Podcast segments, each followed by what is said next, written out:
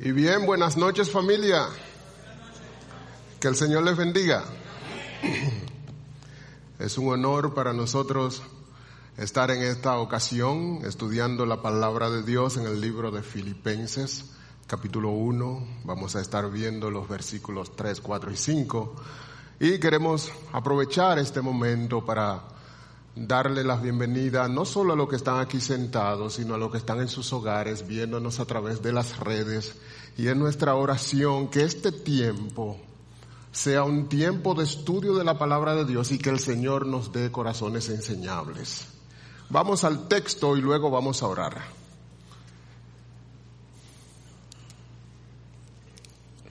Filipenses 1, leeré desde el 1 hasta el versículo 5. Pablo y Timoteo, siervos de Cristo Jesús, a todos los santos en Cristo Jesús que están en Filipos, incluyendo a los obispos y diáconos, gracia a ustedes y paz de parte de Dios nuestro Padre y del Señor Jesucristo. Doy gracias a mi Dios siempre que me acuerdo de ustedes pido siempre con gozo en cada una de mis oraciones por todos ustedes, por su participación en el Evangelio desde el primer día hasta ahora. Si usted ve cómo, cómo comienza el relato de, Filipenses, yo, yo tengo que hacerte un breve relato porque la primera prédica la hicimos hace mucho tiempo. Dice Pablo y Timoteo. El relato viene después de la oración. Oremos. Señor amado, aquí estamos, tus hijos, clamando, Padre, que tú seas con nosotros en una forma especial. Que tú permitas que esta palabra que vamos a hablar de parte tuya y delante de ti, mi Señor, penetre al corazón de todos nosotros y que podamos vivir vidas que desprendan ese aroma de personas que tuvieron un encuentro especial con el Señor Jesucristo. Sé con cada uno de nosotros, oh Padre, lo rogamos en el nombre de Jesús. Amén. Mira cómo dice el texto. Pablo y Timoteo, siervos de Cristo Jesús, a todos los santos en Cristo Jesús que están en Filipos, incluyendo a los obispos y diáconos. Y yo recuerdo que ahí hacíamos la, la salvedad de que la estructura de la congregación de los hermanos había cambiado. Eran sacerdotes, eran profetas, ahora no. Ahora son los hermanos, siervos y diáconos. Y si se quiere, pastores y diáconos. La estructura cambió. Y mira cómo sigue el texto. Gracias a ustedes y paz de parte de nuestro Dios, Padre y del Señor Jesucristo. Y ahí hay un detalle que yo quiero que agarremos. Mira cómo Pablo dice, ¿de parte de quién? De nuestro Dios. Wow. Y nosotros tenemos que pensar y ponernos en el contexto para agarrar esa parte de parte de Dios. Él se está refiriendo al grupo de hermanos de parte de Dios. Lo mismo que hace cada pastor, lo mismo que hace cada predicador cuando se para a enseñar la palabra, lo hace de parte de quién? De parte de Dios, pero ahí hay un detalle en particular. ¿Quién es que está hablando?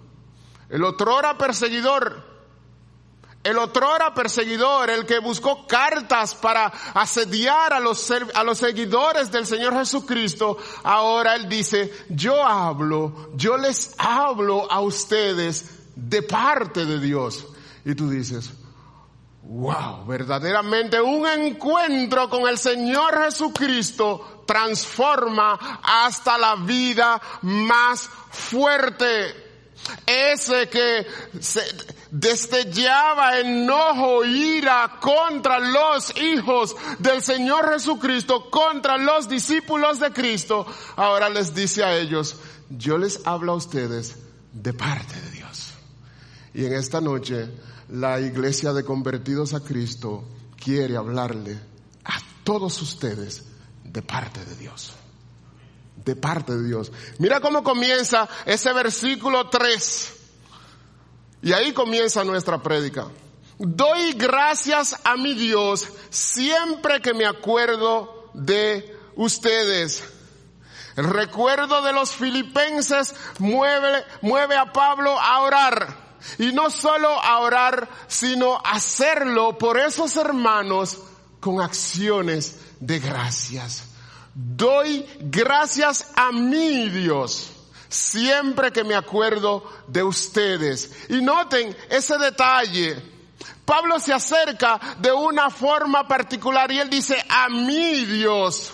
Porque Pablo sabe que todo aquel que se acerca a Dios debe creer que le hay. La pregunta es, ¿y cómo tú te acercas a Dios?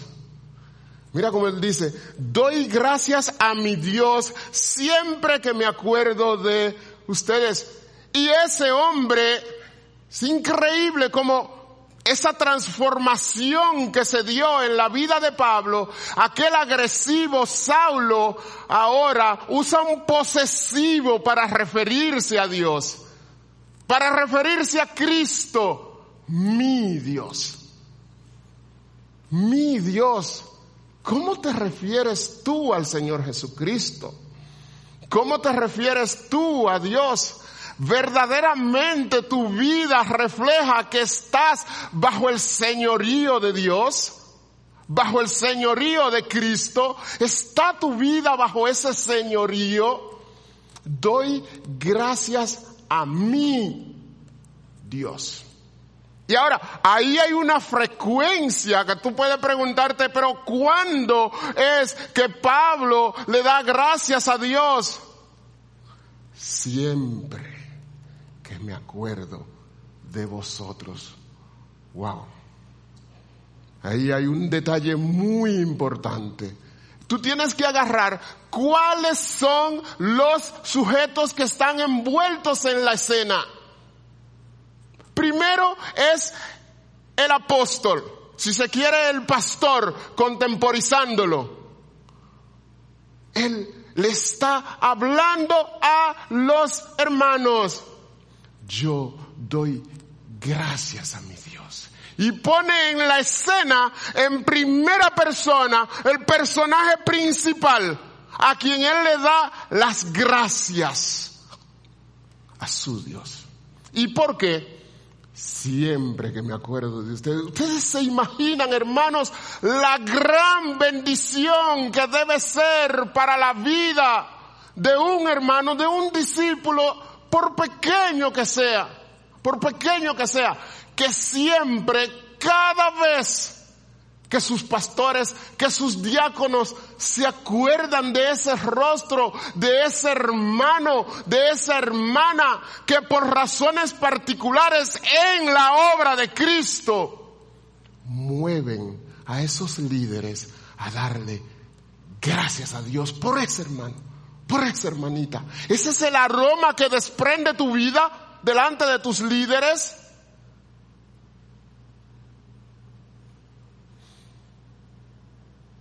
Es el aroma que debe desprender. Ese es el aroma que debe desprender, que cada vez que se acuerden de ti, lo hagan con una acción de gracias delante de Dios, que es la suprema autoridad. Wow, wow.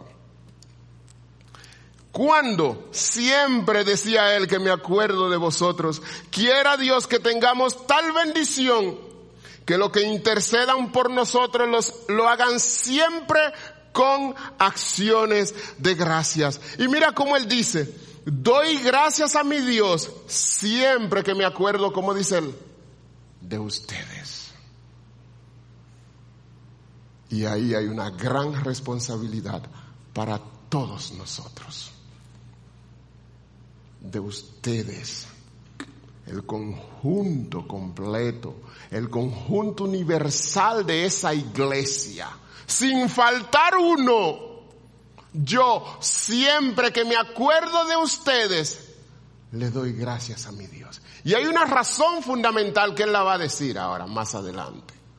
Pero la pregunta, la pregunta es, amados, ¿qué estamos haciendo nosotros para que todos, grandes y pequeños, sean motivos o seamos motivos de acciones de gracia en las oraciones de los líderes. Porque es posible que tú digas, no, yo estoy bien. Yo estoy caminando bien delante del Señor. Yo estoy siguiendo las pisadas de Cristo. Ajá. Y ves a tu hermano con el mal testimonio y no le amonestas.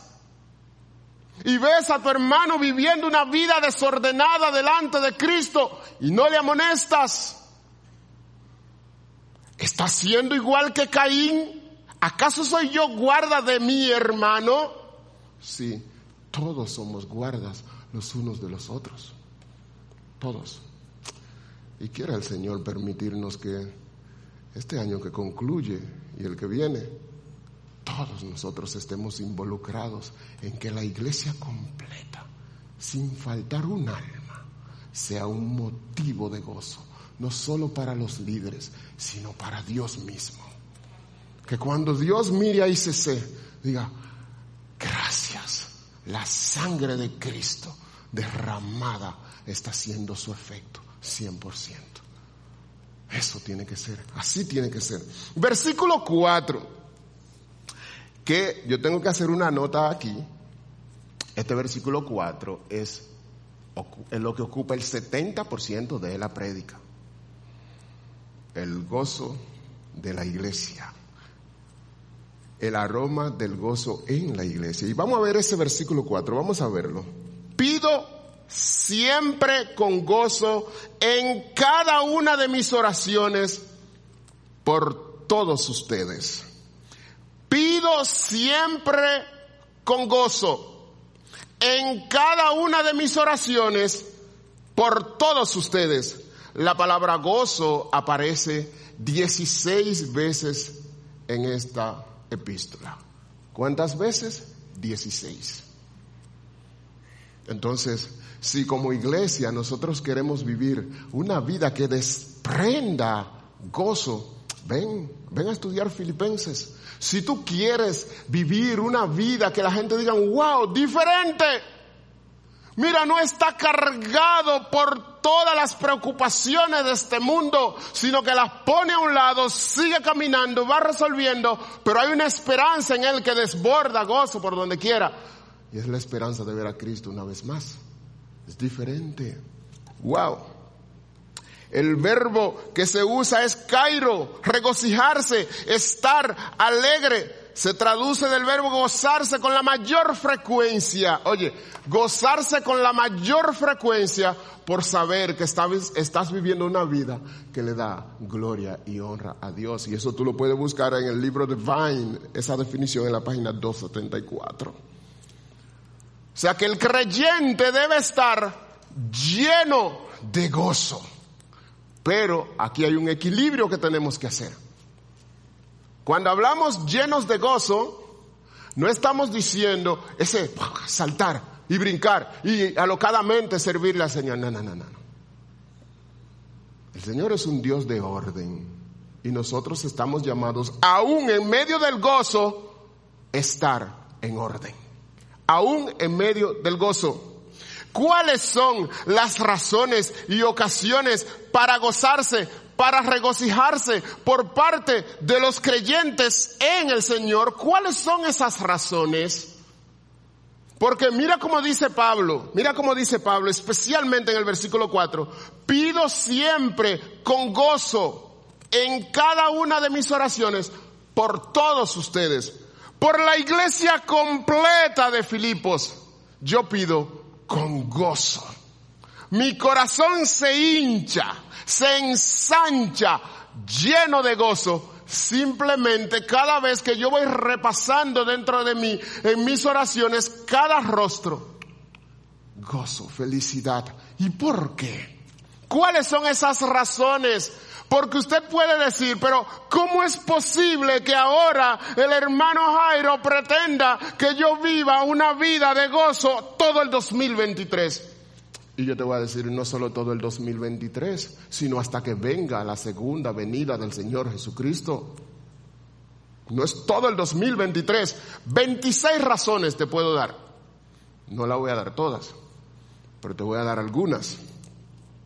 La primera, Filipenses 3.1, Filipenses 4.4.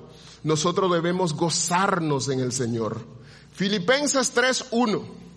Por lo demás, hermanos míos, regocíjense donde? En el Señor. Regocíjense en el Señor. A mí no me es molesto escribirles otra vez lo mismo y para ustedes es motivo de seguridad. Regocíjense, gócense donde? En el Señor. 4.1. 4.1. Así que, hermanos míos, amados y añorados, gozo y corona mía, estén así firmes donde? En el Señor. Amados míos, yo quiero que ustedes estén firmes en el Señor. Yo quiero que ustedes se gocen. Yo quiero que ustedes se regocijen donde?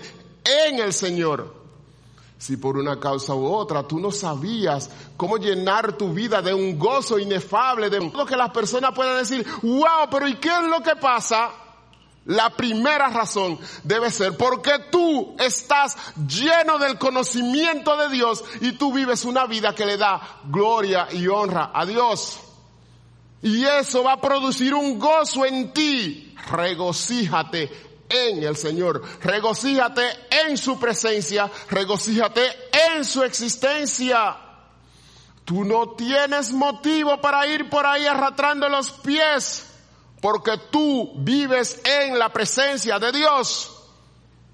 Regocíjate, gózate, porque estás en la presencia de Dios. Te voy a repetir el 3.1 otra vez. Por lo demás, hermanos míos, regocíjense en el Señor. La segunda razón en la que nosotros tenemos que regocijarnos la evocaba hace un momento el hermano Arnold cuando estaba antes de comenzar la última canción. Nosotros debemos regocijarnos en la encarnación del Señor Jesucristo. ¡Qué bendición tan grande! Qué bendición tan grande que ese protoevangelio de Génesis 3:15, ¡pum!, se cumplió. Y se encarnó y nació y esa luz que resplandeció en ese momento debe llenarnos a nosotros de gozo y decirle a Dios, gracias porque se encarnó, porque tomó la forma de hombre y eso me permite a mí tener quien interceda por mí. Gracias porque Él vino a cumplir esa promesa. Se hizo hombre y puede pisar en la cabeza a la serpiente. Gracias Señor por encarnarte. Y es posible que tú me digas, pero Jairo, es que no hay tantas razones para yo vivir una vida de gozo. 26 te puedo dar y más todavía, y más todavía, mucho más. Hay una muy especial bueno, te voy a, mencionar algunas antes de seguir. Dice, en su poder, Lucas 13, 17, en su presencia con el Padre, Juan 14, 28, en su presencia con ellos, con los discípulos, Juan 16, 22, Juan 20, 20, pero hay una muy especial que yo quiero que vayamos con calma. Nosotros tenemos razón, motivo, para gozarnos de ese día que viene, del triunfo definitivo del Señor Jesucristo. Juan 8:56, vamos allá, vamos allá, Juan 8:56, para que tú veas cómo está construido este, este verso. Juan 8:56, un texto precioso, con mucha enseñanza. Juan 8:56. Dice así la palabra del Señor. Abraham, el padre de ustedes, se regocijó, se gozó, esperando mi día, y lo vio y se alegró. Wow. ¿Y tú te gozas esperando el día cuando Él venga ya montado en su caballo blanco con su corona a reinar? Donde ya no habrá más oportunidad para que la persona se arrepientan porque el tiempo se cumplió. Pero para, para regocijarse en ese día, ahora tú tienes que estar viviendo una vida que le dé gloria y honra al Señor Jesucristo. Porque tú sabes lo que implica ese día, el día de la victoria definitiva de Cristo. Ese día implica que ya Él va a poner a unos a su derecha y a otros a su izquierda. ¡Pum! Ya, se cumplió el tiempo, no más. Entonces, ¿hay motivos para nosotros vivir vidas llenas de gozo en esta tierra? Sí, sí. Unos cuantos más. Otro motivo lleno de, para vivir una vida llena de gozo debe ser el privilegio de escuchar el Evangelio predicado. En un ambiente de paz. Es un privilegio enorme un texto tú pudieras decirme que te dé. Hechos 13:48. El privilegio de recibir la salvación. Hechos 8:39. De recibir al Señor. Lucas 19:6. De que nuestros nombres estén inscritos en el libro de la vida. Pero no todo es gozo por cosas positivas. Hay un gozo que es muy importante, que yo quiero que vayamos a ese texto en Filipenses, que tiene que ver por el privilegio de sufrir, de padecer por Cristo. Filipenses 1.29. Filipenses 1.29. Mira lo que dice el texto.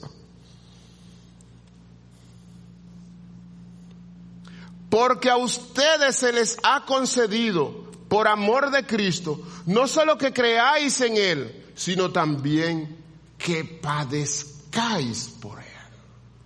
Y eso debe llenarnos de gozo a nosotros. Claro, qué gran privilegio el ser tenido por digno de sufrir por el nombre de Cristo. En ese versículo 4, en ese versículo 4, mira cómo dice Pablo al final, te lo voy a leer completo. Mira cómo dice Pablo. Pido siempre con gozo en cada una de mis oraciones por todos ustedes. Por todos vosotros, por la iglesia completa. Pablo pide siempre como con gozo. Y tú puedes decir, bueno, ya yo puedo ver 26 razones que deben llenar la vida del creyente de gozos. Yo no te la di todas, pero te puedo dar algunas más. Simplemente te mencionaré algunas más.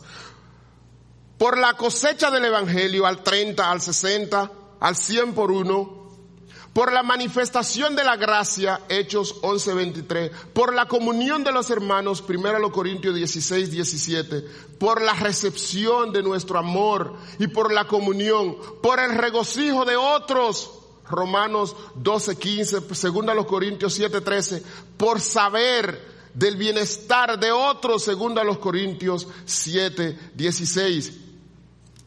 Y por último, en las persecuciones en las persecuciones, en las pruebas, en las aflicciones. Mateo 5.12, vamos ahí. Mateo 5.12. Antes de entrar al versículo 5, que es el último, vamos a Mateo 5.12.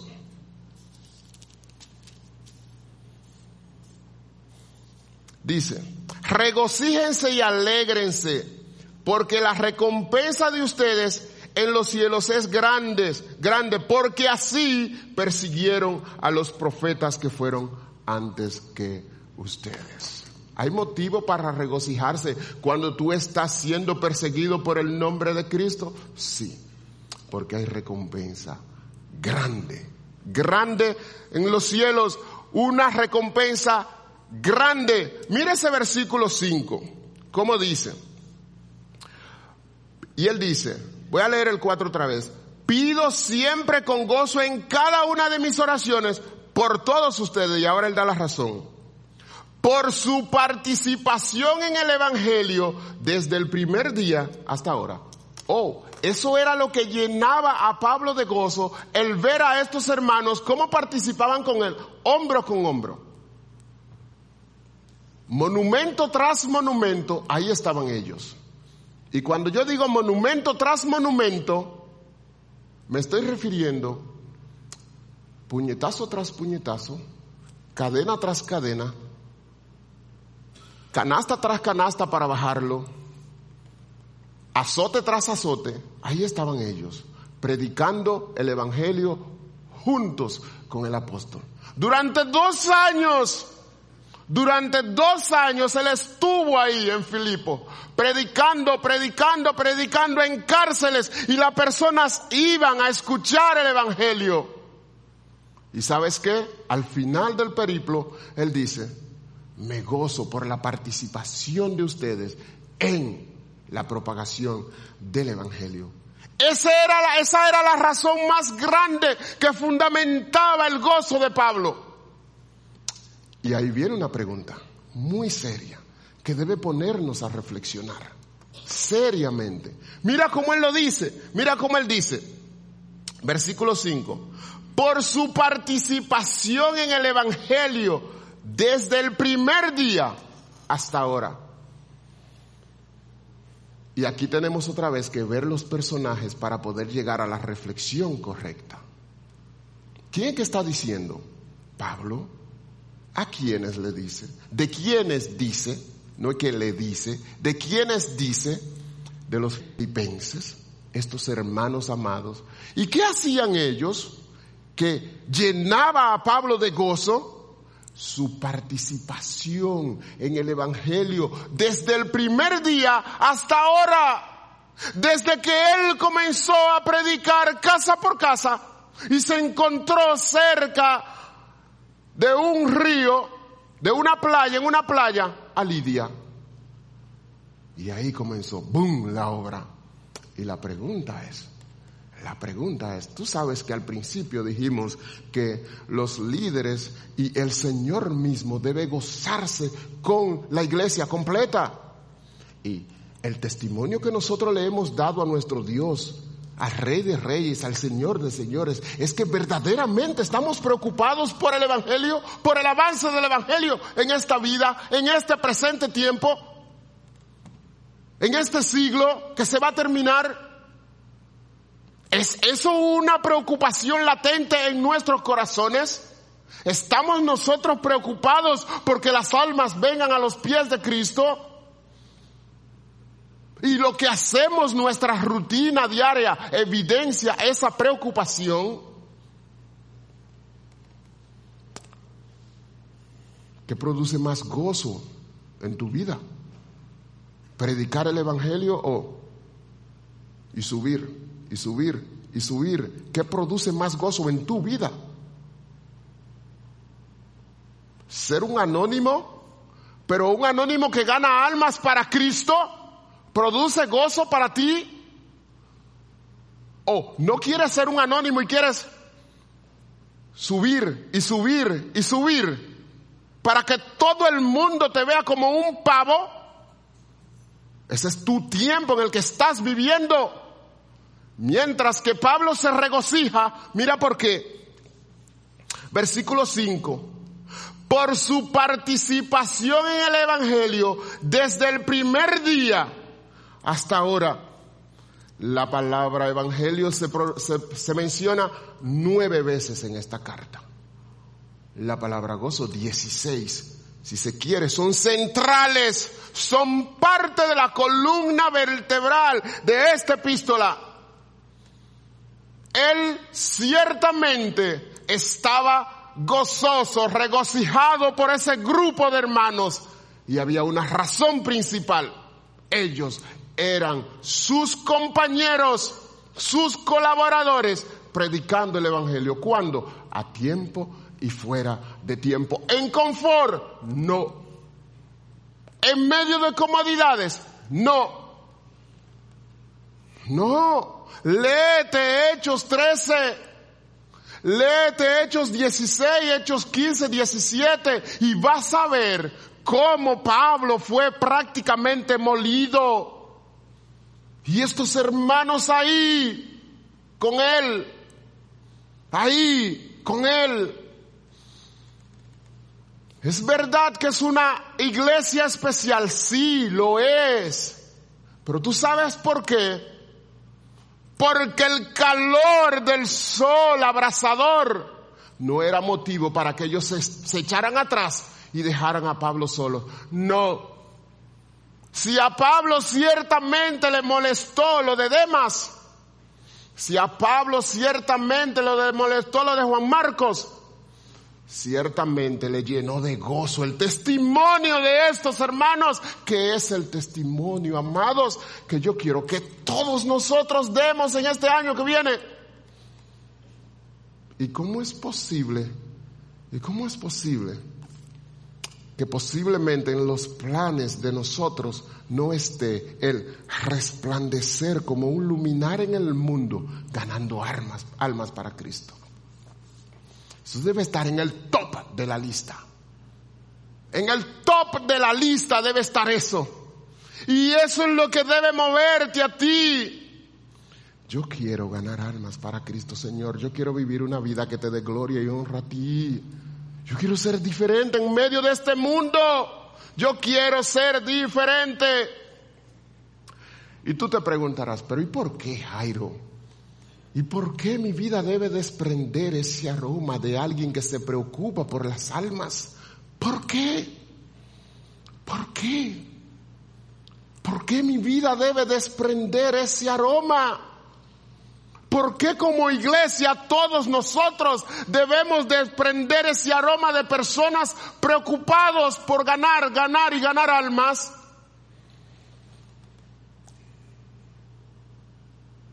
al final de esta prédica, que es ahora, tú vas a ver por qué. Vamos a Mateo.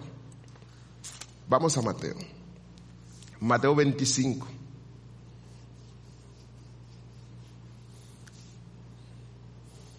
Mateo 25, 21, 23 y 30. Mateo 25, 21, 23 y 30. ¿Por qué? ¿Por qué debe desprender la vida mía ese aroma de una persona que está preocupada, anhelando ganar almas para Cristo, viviendo una vida como la vivió el apóstol Pablo que se gastó, literalmente se gastó. Porque aquí viene tu respuesta.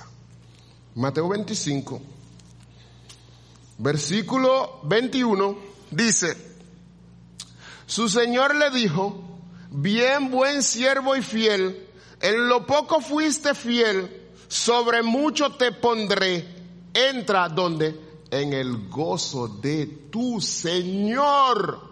Oh, pero ¿por qué? Porque el Señor le dio dos talentos y él le llevó cuánto?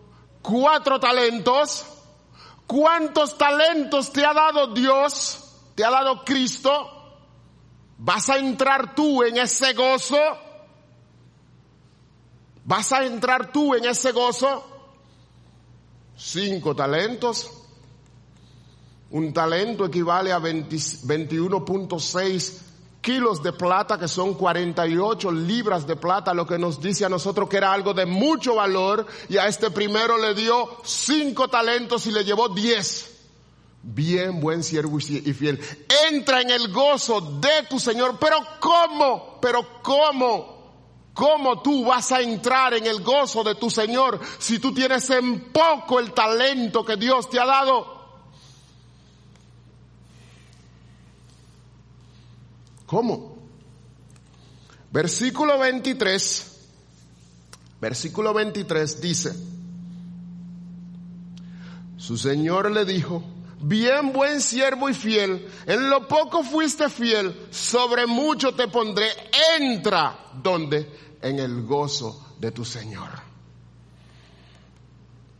Tú has administrado muy bien el talento que yo te he dado. Tú has vivido esta vida con tus ojos puestos en la vida venidera. Tú has buscado primeramente el reino de Dios y su justicia. Por lo tanto, ven mi siervo, ven mi siervo, entra en el gozo mío. ¿Qué tanto tú estás valorando el talento que el Señor te ha dado? Ese talento que Dios te dio, que es de gran precio, es para que tú lo uses para ganar almas. Eso era lo que llenaba de regocijo a Pablo. Por último, el versículo 30, mira lo que dice.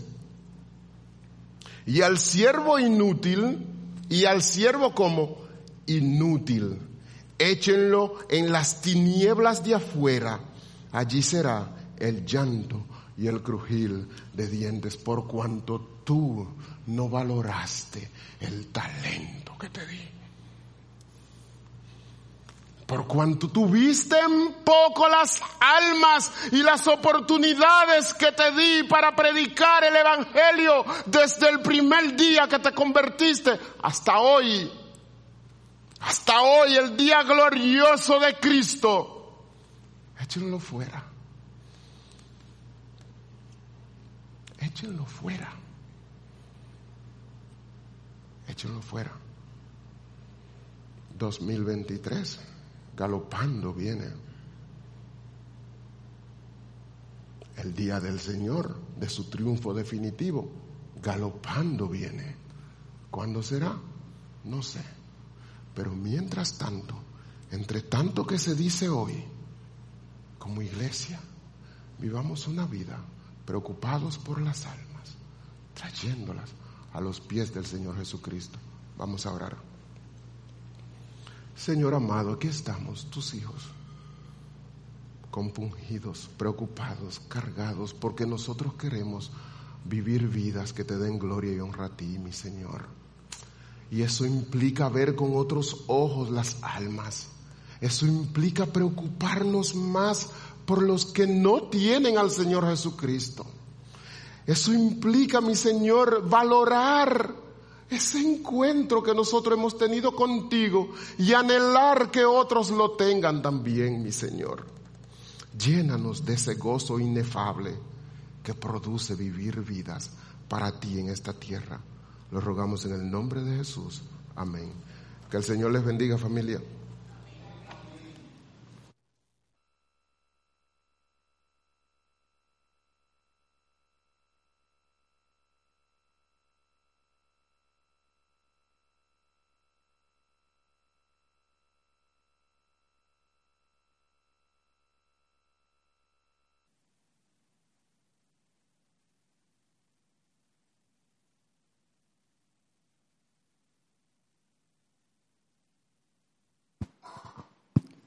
Amén, amén. Bueno, la verdad que estudiar esta epístola a los filipenses en verdad que nos motiva al gozo, nos produce gozo, porque razones hay más que suficientes. Vamos a ahora a participar con gozo de los elementos del pan y el fruto de la vid. Y vamos a leer en el libro de los Hechos, capítulo 2, la manera como la iglesia primitiva celebraba la Santa Cena del Señor. En el versículo